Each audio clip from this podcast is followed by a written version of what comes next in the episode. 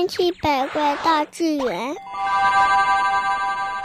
小伙伴们，我们来一起了解奇妙的世界。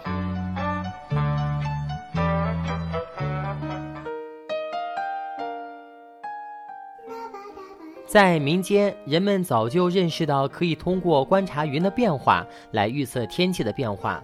天空中那些千姿百态的云，随着空气温度和上升运动等条件的变化，云就有了多种多样的组成和外形，如大范围空气辐射抬升形成云层状云，这就是你在飞机或高山上看到的茫茫云海。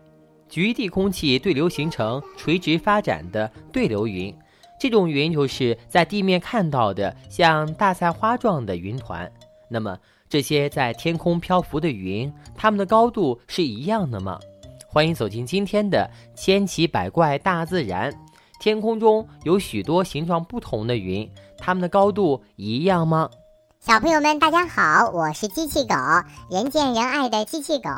云呢，是指停留大气层上的水滴或冰晶胶体的集合体，它是地球上庞大的水循环形成的结果。太阳照在地球的表面，水蒸发形成了水蒸气。一旦水汽过饱和，水分子就会聚集在空气中的微尘凝结核周围，由此产生的水滴或冰晶将阳光散射到各个方向，这样呢，就产生了云的外观。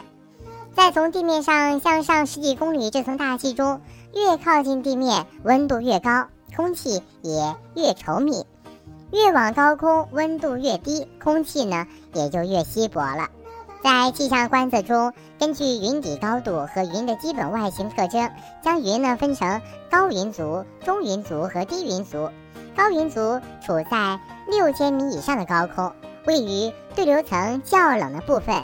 中云族呢，于两千五百米至六千米的高空形成，它们是由过度冷冻的小水点组成的；而低云族呢，是在两千五百米以下的大气中形成的，它包括浓密灰暗的层云、层积云和雨层云。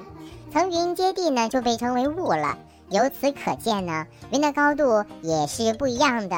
正是因为云的高度不一样，所以呢，才使得云的形状呢可以千变万化，在天空中不断的施展着自己的各种本领，展现给人类更多的虚幻和缥缈的审美灵感呢。那你知道神奇美丽的夜光云吗？请秋木叔叔来说说看吧。小朋友们，夜光云呢形成于大气层中的中间层。距地面呢，高度一般在八十千米左右。这种罕见的云，只有在高纬度地区的夏季才能看见。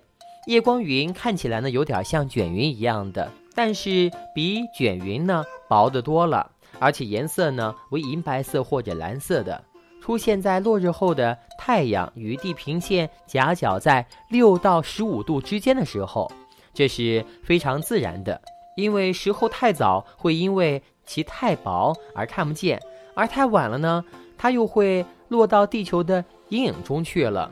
对于夜光云的形成呢，科学界呢还有争议。目前最主流的理论呢认为呢，它主要是由极细的冰晶构成的。